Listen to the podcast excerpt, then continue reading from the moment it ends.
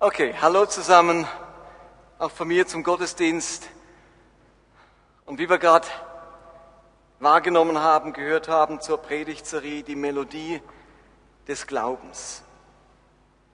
Wir haben diese Predigtserie geplant und führen die jetzt durch, weil uns einfach wichtig ist, dass ihr alle ganz neu hört, versteht und für euch formulieren könnt, warum glaube ich eigentlich?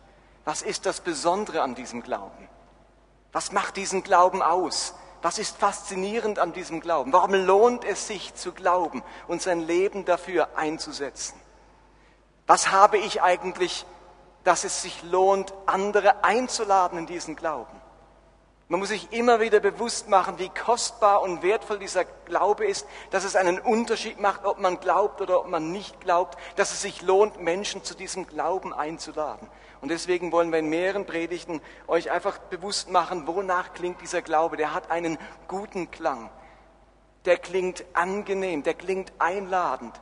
Und in unsere Melodie des Glaubens haben sich ganz oft falsche Töne eingeschlichen. Und plötzlich klingt der Glaube schräg, unattraktiv. Da will man sich die Ohren zuhalten. Und zu dieser Melodie möchte man niemand einladen. Und wir nehmen wahr, dass viele unserer Leute seit langem niemand mehr eingeladen haben zu diesem Glauben, weil man sich vielleicht selber gar nicht mehr sicher ist, wie überzeugt bin ich von diesem Glauben. Ist diese Melodie, die mir in den Ohren klingt, wirklich so attraktiv? Und darum möchten wir euch in verschiedenen Predigten diesen reinen Klang des Glaubens so gut wie möglich vorspielen, im Sinne von eine Predigt halten. Und letztes Mal ging es um den Klang der Freiheit. Und ich habe versucht deutlich zu machen, dass dieser Glaube ganz viel Freiheit und Befreiung mit sich bringt. Wenn man glaubt, dann ist eben ein Hauptelement davon, dass dieser Jesus Christus uns frei machen möchte, frei von Lebensängsten, frei von Sorgen, frei von sonstigen Ängsten, die mich plagen. Und plötzlich kann ich zu diesem Jesus kommen und erlebe eine Befreiung, wo ich vorher vielleicht jahrelang unter Ängsten gelitten habe frei von Angst, aber auch frei von diesen von Über-Ich und diesem Es in unserem Leben, die Dinge, die ständig innerlich mich auf Trab halten und den Zeigefinger erheben. Auch davon will Jesus uns befreien, zu einem zu uns selbst, zu dem, wer wir wirklich sind, angenommen zu sein, frei von Selbstverdammnis. Das war das Thema der letzten Woche. Und heute vertiefen wir das, indem wir uns eine weitere Melodie anschauen, nämlich die Melodie oder den Klang des Friedens. Den Klang des Friedens. So wie die Freiheit, so gehört auch der Friede zu den stärksten Grundbedürfnissen menschlichen Lebens. Und wenn ich so durch die Runde schaue, dann gehe ich mal davon aus, dass hier niemand sitzt, der zum Beispiel noch den Zweiten Weltkrieg erlebt hat. Und wenn man zu einer Generation gehört, die keinen Krieg mehr erlebt hat, dann scheint im ersten Moment Friede relativ bedeutungslos. Es ist sicher Friede hier. In der Schweiz sowieso, in Deutschland auch seit vielen Jahrzehnten. Aber so wie militärische Kriege in den letzten Jahrhunderten den Frieden gefährdet haben, so gibt es heute ganz andere Kriege, die nicht unseren äußeren, sondern vor allem unseren inneren Frieden gefährden. Uns geht heute darum, wie wir zu inneren Frieden zurückfinden können und was diesen inneren Frieden gefährdet. Und wenn ich im Gespräch mit einigen Menschen bin, dann merke ich, dass viele in einer Art Hamsterrad sitzen. Da habe ich so ein Playmobil-Männchen drin. Seht ihr das? Ich habe den Eindruck, dass ganz viele sich im Hamsterrad des Lebens fühlen. Getrieben, immer, es läuft immer, es läuft immer was, ich komme da nicht mehr raus, ich komme nicht zur Ruhe, es hält nicht an, ich bin so ein Getriebener. Mein innerer Friede ist mir flöten gegangen, weil ich mich im Hamsterrad fühle. Wir kennen dieses sprichwörtliche im Hamsterrad. Ein Alltag, der mich überfordert. Ein Alltag, der mit seinen ganzen Herausforderungen, Verpflichtungen und so weiter meinen Frieden vertreibt und mich zum Getriebenen macht. Und heute geht es um dieses Hamsterrad. Wie schaffe ich es, aus diesem Hamsterrad rauszukommen? Denn dieser Glaube, der hat ganz viel mit Frieden zu tun.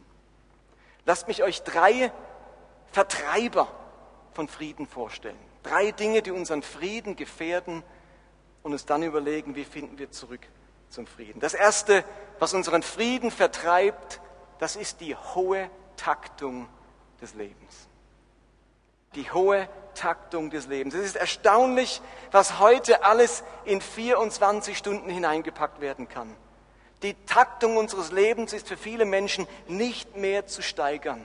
Und die Fülle an Dingen, die wir in einen Tag hineinpacken, die sucht seinesgleichen in der ganzen Menschheitsgeschichte. Ist euch das klar?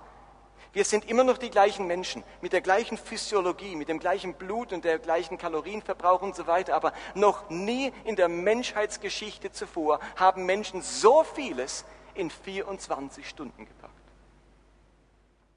Wir können morgens, und die, die ähm, Veronika hat es am Anfang vorgelesen, wie unsere Tage oft aussehen. Wir können morgens vor der Arbeit noch die Kinder in der Schule abliefern, dann noch schnell eine Stunde ins Fitnessstudio gehen, am Vormittag dann fleißig arbeiten, über Mittag haben wir dann noch eine Sitzung mit dem Pastor im Gemeindezentrum, nachmittags geht's wieder an die Arbeit, später muss ich die Kinder ins Fußballtraining bringen und am Abend 30 Kilometer äh, entfernt bei Freunden zu Abend essen.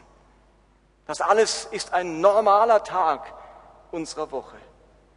Wenn ihr euch eure Agenda anschaut und die Anzahl an Terminen und Verpflichtungen an so vielen verschiedenen Örtlichkeiten auch noch, dann kann einem schwindlig werden. Ihr Lieben, schon früher gab es schwere Arbeit. Es ist nicht so, dass Menschen früher nicht schwer gearbeitet haben. Aber es gab noch nie eine so hohe Taktung an Dingen in unserem Leben. Früher konnten sich Menschen ein oder zwei Dinge am Tag vornehmen denn zu Fuß oder mit einer Kutsche brauchte man lange Zeit, selbst für geringe Entfernungen. Und wenn man dann dorthin gelaufen ist, ins Dorf, um auf dem Markt einzukaufen fürs Kochen, dann taten einem zwar die Beine weh, aber man lief einfach nur, ohne etwas anderes dabei zu tun. Ich habe in den Nachrichten gestern Abend gesehen, dass jetzt auf einer neuen Spielemesse irgendwo in Deutschland ähm, ein, ein neues Phänomen behandelt wird. Ähm, habe den Namen dafür vergessen, aber das ist dies, dieses Phänomen, dass man bei allem, was man tut, gleichzeitig etwas anderes tut. Man, wenn man, während man läuft, tut man eine SMS schreiben. Und während man mit dem Gesprächspartner im Gespräch ist, hat man immer einen Blick auf dem Handy, ob nicht äh, eine SMS reinkommt oder ob ihm bei Facebook gerade meine Freundin mir postet, mir ist langweilig und ich sie vielleicht unterhalten müsste. Oder man macht so viele Dinge gleichzeitig. Früher ist man einfach nur gelaufen zum Markt. Da konnte man nichts anderes tun. Heute brauchen wir höchste Konzentration im Straßenverkehr, ein Navi für die vielen Straßen, die es gibt, Nebenbei berieselt uns das Radio mit Information oder Musik. Eintreffende SMS ändern dann noch kurzfristig unsere Pläne oder unsere Route. Ihr Lieben, was wir heute in einen Tag packen, dazu brauchen die Menschen früher eine Woche. Diese hohe Taktung und Geschwindigkeit unseres Lebens, die dient nicht dem Frieden in uns. Im Gegenteil, sie beschädigt unseren inneren Frieden. Sie macht es wesentlich aufwendiger, für inneren Frieden zu sorgen. Und ihr Lieben, wenn wir Christen selbst keine Menschen des Friedens sind, weil wir unter der gleichen Alltagsmüdigkeit und Taktung und Hamsterrad des Lebens leiden, wie soll von uns Frieden auf andere übergehen? Und vielleicht sitzen ein paar junge Leute hier, die sagen, hey, ich finde die hohe Taktung des Lebens cool. Die wissen gar nicht, wovon der alte Mann hier auf der Bühne redet. Mein Tag ist cool, da ist immer Action von morgens bis abends. Ich bin leistungsfähig, zielorientiert, in weltveränderer Stimmung. Erzähl mir nichts von langsam, gib Gas da vorne. Und es ist tatsächlich so, man hat mit 25 eine andere Taktung wie mit 55, das ist so. Aber ihr Lieben, damit habe ich nicht mein Alter verraten. Das ist nur ein Beispiel gewesen. Aber ihr Lieben, ob du jetzt 25 oder 55 bist oder wie auch immer, keiner bleibt von den Nebenwirkungen einer zu hohen Lebenstaktung verschont. Und selbst der 25-Jährige, der voll Gas gibt, zahlt einen Preis dafür. Vielleicht nicht jetzt, vielleicht in zehn Jahren, weil vor lauter Weltveränderungsmodus und Leistungsfähigkeit halt trotzdem der innere Friede auf der Strecke bleibt. Nur bemerkt man es vielleicht nicht, weil man ja so viel zu tun hat. Auch junge Leute stöhnen über Zeitmangel und über Alltagsmüdigkeit. Die hohe Taktung des Lebens, das ist eines der Dinge, die unseren Frieden vertreiben. Und das Zweite, was unseren Frieden vertreibt, das ist die hohe Perfektion oder Präzision des Lebens. Und auch das versucht euch mal deutlich zu machen, was ich jetzt rauswähle. Versucht euch das mal vorzustellen. Wir leben heute mit einer Exaktheit, einer Genauigkeit, wie sie in der Menschheitsgeschichte noch nie da gewesen ist.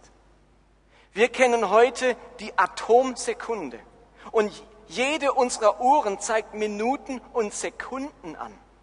Wir können heute einen Termin um 17.25 Uhr machen und der Wecker klingelt oder der Zug fährt ab um 8.33 Uhr. Das war in biblischen Zeiten undenkbar. Da maß man Zeit in großen Zeiteinheiten. Und Jesus sagte, du wirst mich verleugnen, wenn der Hahn kräht. Eine relativ exakte Zeitangabe, wenn der Hahn kräht.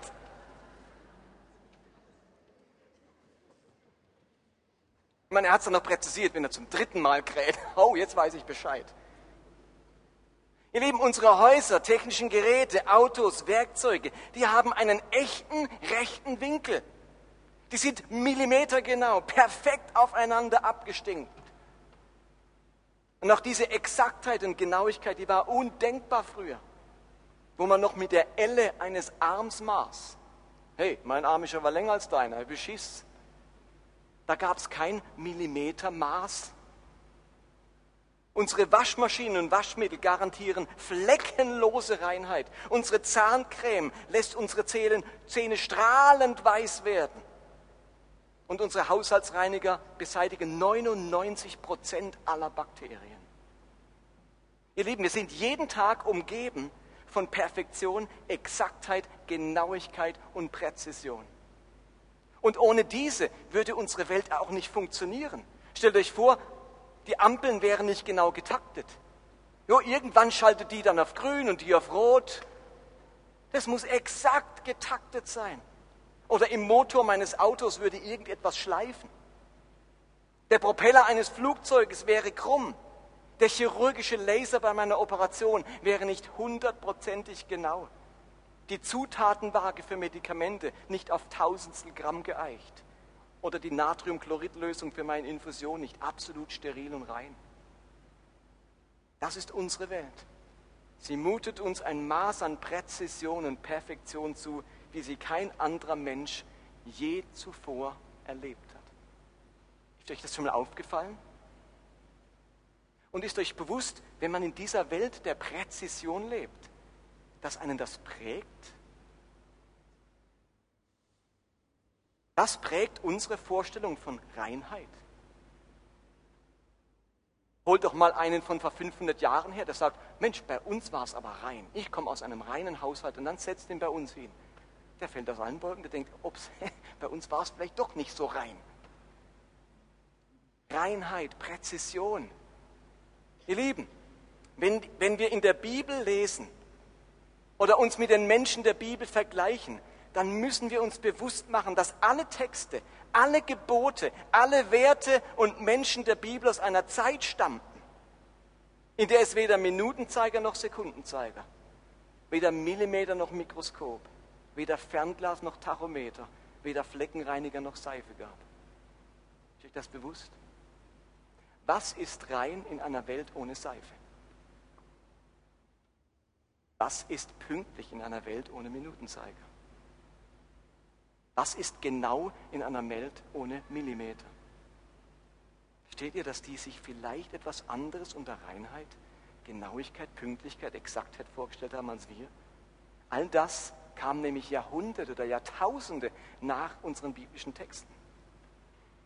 Könnt ihr euch vorstellen, dass ein Mensch zur Zeit von Mose unter Pünktlichkeit, Präzision und Genauigkeit etwas anderes verstanden hat wie wir heute? Wenn ein alter Israelit hörte, er soll vollkommen und fehlerlos sein, meint er, er hat sich unter Vollkommenheit und Fehlerlosigkeit dasselbe vorgestellt wie wir heute? In einer Welt, in der es die Vorsilbe Milli, Mikro und Nano gibt, ist die Vorstellung von Reinheit, Fehlerlosigkeit und Vollkommenheit etwas völlig anderes als in einer Zeit ohne Mikroskop, Sekundenzeiger und Metermaß. Ich möchte das einfach mal ins Bewusstsein rufen. Meine Definition von Genauigkeit, von Exaktheit bestimmt das Maß an Leistung, die ich von mir verlange.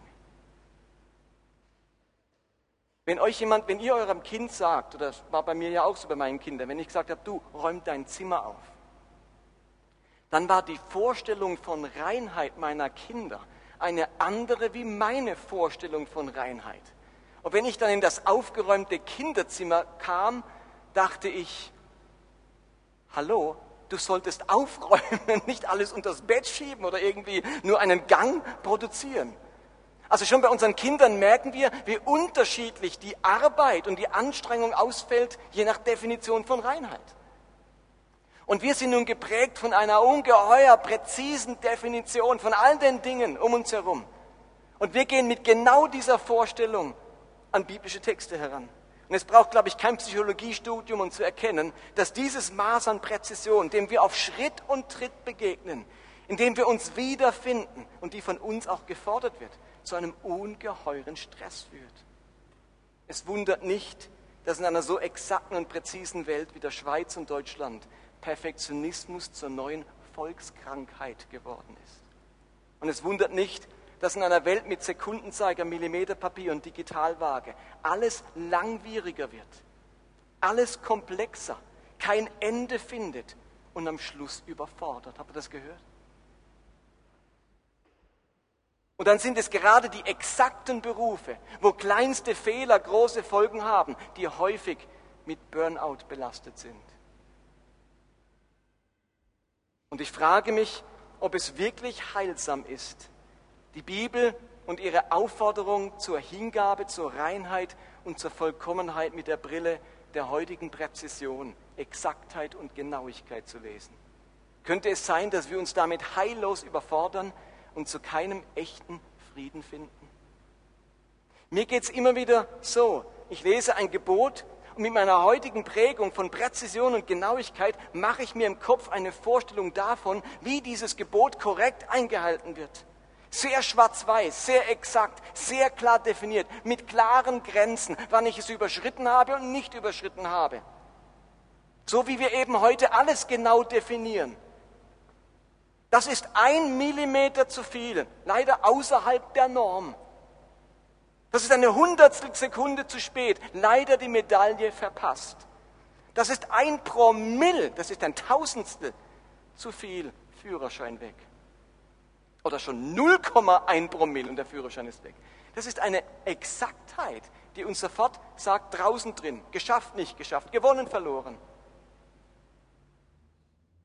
Ich sah jetzt eine, einen Bericht, dass in Spanien, wo die ganzen Tomaten gezüchtet werden, die alle übers Band laufen an einem Computer vorbei, der die Farbe misst. Und wenn einer nicht die richtige Farbe hat, wird sie gerade weggeschmissen. Weil wir eine Vorstellung von Tomate und roter Tomate haben. Wenn es nicht so ist, dann wollen wir es nicht kaufen. Und ich sah in dem gleichen Bericht, dass Schweizer Bauern oder deutsche Bauern 40 Prozent ihrer Kartoffelernte wegschmeißen müssen, weil sie nicht der Normgröße entsprechen. Könnt ihr euch das vorstellen?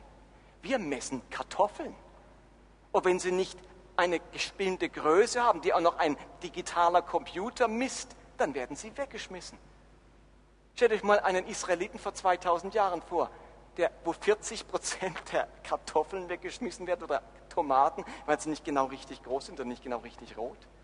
Das ist nur möglich in einer Welt, die sich daran gewöhnt hat, dass ganz schnell Dinge nicht mehr in der Norm sind. Und die Norm so exakt und so eng und so genau ist, dass kaum mehr das verwirklichbar ist. Und dann fallen, fällt mir auf, dass Menschen der Bibel gar nicht so schwarz-weiß gelebt haben. Da erlauben sich ein Noah, ein Abraham, ein Jakob, ein Gideon, ein David, ein Salomo Dinge, die bei meiner Vorstellung von Präzision voll daneben liegen. Und doch scheinen ihre Taten und Handlungen weitaus weniger problematisch für Gott gewesen zu sein, als ich es vermutet hätte. Meine oft exakte Deutung der Anordnungen Gottes scheint vielleicht über das Ziel hinauszuschießen und am Ende mehr Unfrieden in meiner Seele anzurichten, als für die von Gott geforderte Heiligkeit und Reinheit zu sorgen. Und ich bringe euch gleich noch ein Beispiel aus dem Neuen Testament, wo Jesus genau dieser Problematik der Überexaktheit begegnet und Menschen davon losspricht. Ihr Lieben, die Welt, in der wir uns befinden, mit ihrer hohen Taktung des Lebens und der nie dagewesenen Sauberkeit, Präzision und Genauigkeit, ist Gift für den inneren Frieden der Menschen. Denn die Welt fordert Höchstleistung, verbraucht unendlich viel emotionale Energie, lässt einem nicht zur Ruhe kommen, treibt uns immer weiter an und vertreibt unseren Frieden da in diesem Hamsterrad. Und darum sehnen sich Menschen auch ohne militärische Kriege so sehr nach Frieden. Und damit komme ich zum dritten Punkt, der Frieden vertreibt. Und das sind die sogenannten Antreiber, so innere Glaubenssätze, die uns ständig auf Trab halten, die uns im Hamsterrad gefangen halten. In sehr gründlichen Studien hat man herausgefunden, dass Menschen vor allem von fünf verschiedenen inneren Antreibern bestimmt werden. Es hat ja einen Grund, warum wir aus diesem Hamsterrad nicht heraustreten. Aus irgendeinem Grund bleiben wir da drin. Es hat mich ja niemand eingesperrt dort. Ich bin ja selbst hineingestiegen. Warum bleibe ich denn drin? Was treibt mich denn an, dass es mir nicht erlaubt, aus dem Hamsterrad rauszugehen? Und ich möchte euch diese fünf Antreiber einfach mal kurz nennen. Und vielleicht entdeckt ihr euch im einen oder anderen. Und hinten auf, dem, auf unserem Begrüßungstisch liegen dann Tests aus, die ihr mitnehmen könnt, um herauszufinden, mit 50 einfachen Fragen, was sind denn meine Antreiber, die, die im inneren Glaubenssätze bei mir die mich in meinem Hamsterrad festhalten. Der erste Antreiber lautet, sei immer perfekt. Dieser Antreiber verlangt Perfektionismus und Vollkommenheit von mir und von den anderen. Es ist ein Aufruf zur Überexaktheit und gleichzeitig eine Warnung vor zu viel Toleranz. Der innere Glaubenssatz ist, ich muss alles noch besser machen, es ist nie gut genug. Sei immer perfekt. Der zweite Antreiber, den man herausgefunden hat, heißt, mach immer schnell. Mach immer schnell. Diese Aussage fordert, immer alles rasch und schnell zu erledigen. Es ist ein Aufruf zur Hektik und eine innere Warnung gegen zu viel Nähe mit anderen. Der innere Glaubenssatz heißt, ich muss schnell sein, sonst werde ich nicht fertig.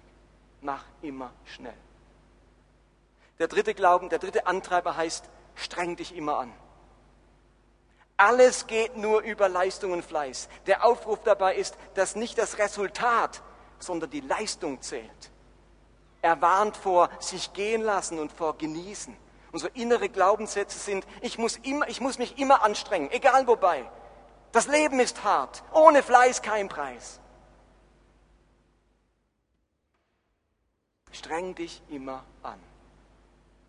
Der vierte Glaubenssatz lautet, mach es immer allen recht. Der andere ist immer wichtiger als ich. Dem Frieden zuliebe steht im Vordergrund. Der Auftrag ist, friedlich und freundlich zu sein. Es ist aber auch eine Warnung vor Konflikten und davor, eigene Bedürfnisse anzumelden. So die inneren Glaubenssätze sind, ich bin dann wertvoll, wenn alle mit mir zufrieden sind. Oder wenn ich Nein sage, werde ich abgelehnt. Mach es immer allen recht.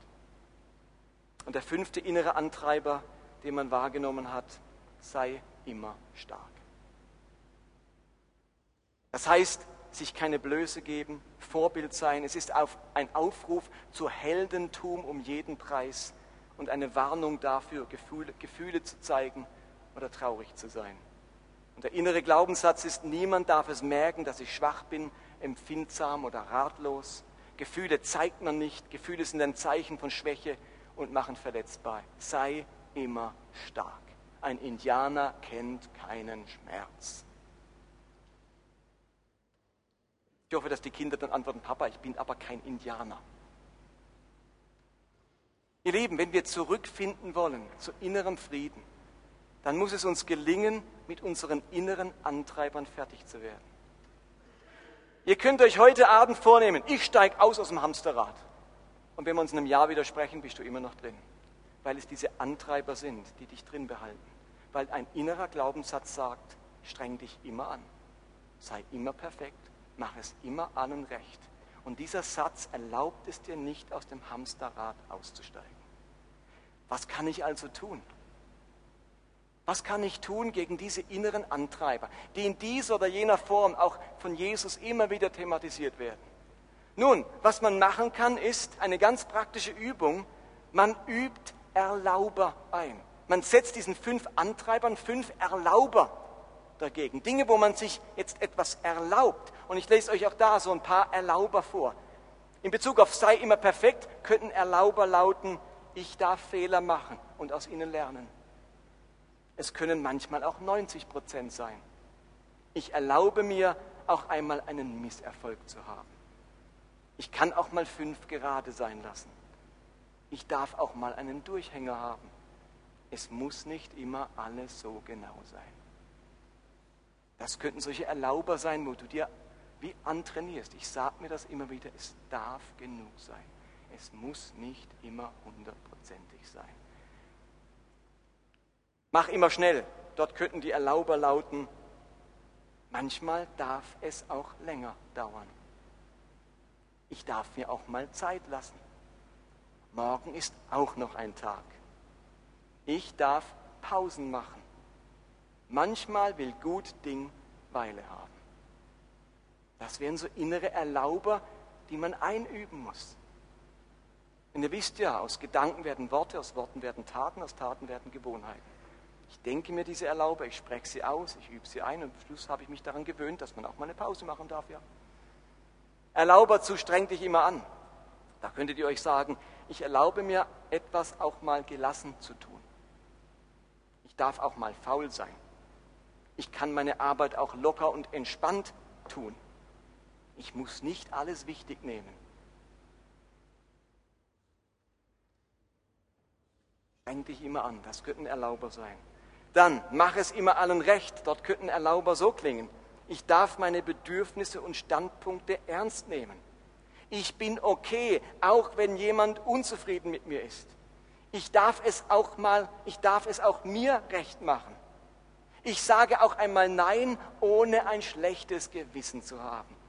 Ich kann auch mal etwas für mich fordern. Ich bin genauso wichtig wie die anderen.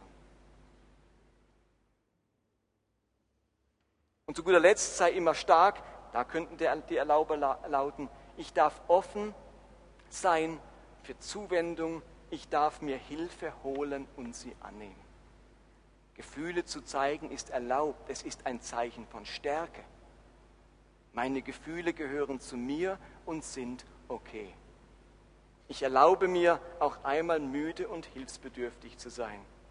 Ich kann Verantwortung teilen und abgeben. Ich muss nicht alles selber können und machen. Das wären solche Erlauber. Und mir ist völlig klar, diese Erlauber können auch zur Ausrede werden, einen faulen Lenz zu schieben. Die Erlauber sind nicht der Erlaubnisbrief für mein Es, sondern sie sind dort eine Antwort, wo ich einen Antreiber identifiziere, der mich gnadenlos im Hamsterrad hält. Lasst mich abschließen mit einem Gedanken von Jesus. Als Jesus auf diese Welt kam, da hat er die Melodie des Friedens gesungen. Er hat Frieden angeboten, er hat Frieden verheißen. Er hat nicht nur immer wieder gesagt, fürchte dich nicht, sondern er hat auch immer wieder gesagt, Friede sei mit dir. Das sind zwei ganz entscheidende Textzeilen in der Melodie unseres Glaubens. Fürchte dich nicht und Friede sei mit dir. Und vielleicht die passendste Stelle zu diesem ganzen Thema steht im Matthäusevangelium. Lese euch die Verse vor, Kapitel 11, Vers 28. Da sagte Jesus, kommt alle her zu mir, die ihr müde seid und schwere Lasten tragt. Ich will euch Ruhe schenken. Nehmt mein Joch auf euch. Ich will euch lehren, denn ich bin demütig und freundlich. Und eure Seele wird bei mir zur Ruhe kommen. Denn mein Joch passt euch genau. Und die Last, die ich euch auferlege, ist leicht. Ihr müsst euch die Situation vorstellen, in, der Jesus die in die Jesus die hineinspricht. Da haben wir ein pharisäisches Judentum, ein Judentum geprägt von Pharisäern. Deren Lieblingsbeschäftigung war es, Gebote mit Geboten zu verstärken. Noch exakter zu erforschen, wie man das Gebot einhält. Sie haben die Menschen mit unglaublichen Lasten bemüht. Sie haben angefangen sogar, dass man den Kümmel verzehnten musste. Man muss also die Kümmelkörner, die man geerntet hat, abzählen, um genau den Zehnten wegzugeben. Und wenn ihr dann eure 13.000 Kümmelkörner gezählt habt und euch dann verzählt beim Zehnten, könnt ihr nochmal von vorne anfangen. Das war die Welt, in der sich die Pharisäer befunden haben und die sie dem Volk auferlegt haben. Ihr Joch, ihre Last war, verzehnte sogar deinen Kümmel, am Sabbat darfst du gerade gar nichts mehr machen und wehe, du machst irgendetwas falsch. Es war eine unglaubliche Fülle an Geboten. Allein für die Sabbateinhaltung hatten sie über 1400 Gebote. Nur für den Sabbat. 1400 Gebote haben die Pharisäer erfunden. Die muss man sich erstmal merken können. Das ist die Welt, in der die Juden damals waren. Eine hohe Präzision, nicht der Umwelt, nicht der Uhrzeit, eine unglaubliche Perfektion der Kasuistik, der jüdischen Gebote. Unglaubliche Perfektion. Alles war dort durchdefiniert, was man darf und nicht darf. Und die Menschen haben gestöhnt unter dieser Präzision der Gebote und dieser ungeheuren Last. Da weiß man gar nicht mehr, wo man, welchen Finger man bewegen darf, ohne zu sündigen.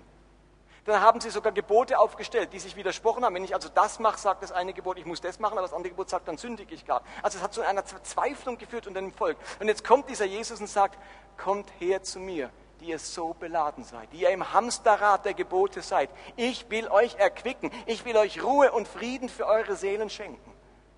Heute würde Jesus auftreten und nicht sagen, kommt her zu mir wegen der Fülle an Geboten und der Exaktheit der, der pharisäischen Kasuistik. Er würde sagen, kommt her in dieser ungeheuren Taktung eures Lebens, in diesem Perfektionismus und der Präzision, in die euch das Leben hineinmanövriert hat. Kommt her mit euren inneren Antreibern, die euch wie Sklavenhalter im Hamsterrad lassen. Und lernt von mir. Und dann sagt ihr, denn mein Joch ist sanft es passt euch genau. Die Last, die ich auflege, ist leicht. Jesus spricht Menschen an, die müde sind, alltagsmüde und die dem Druck der Perfektion nicht mehr standhalten. Und dann sagt er dieses Wort, ich will euch Ruhe schenken. Das griechische Wort anapao, pao klingt vielleicht was an, kommt von stoppen, eine Pause machen, etwas zu Ende bringen, aufhören, erquicken. Ich will euch eine Pause gönnen. Take a break, take a Jesus.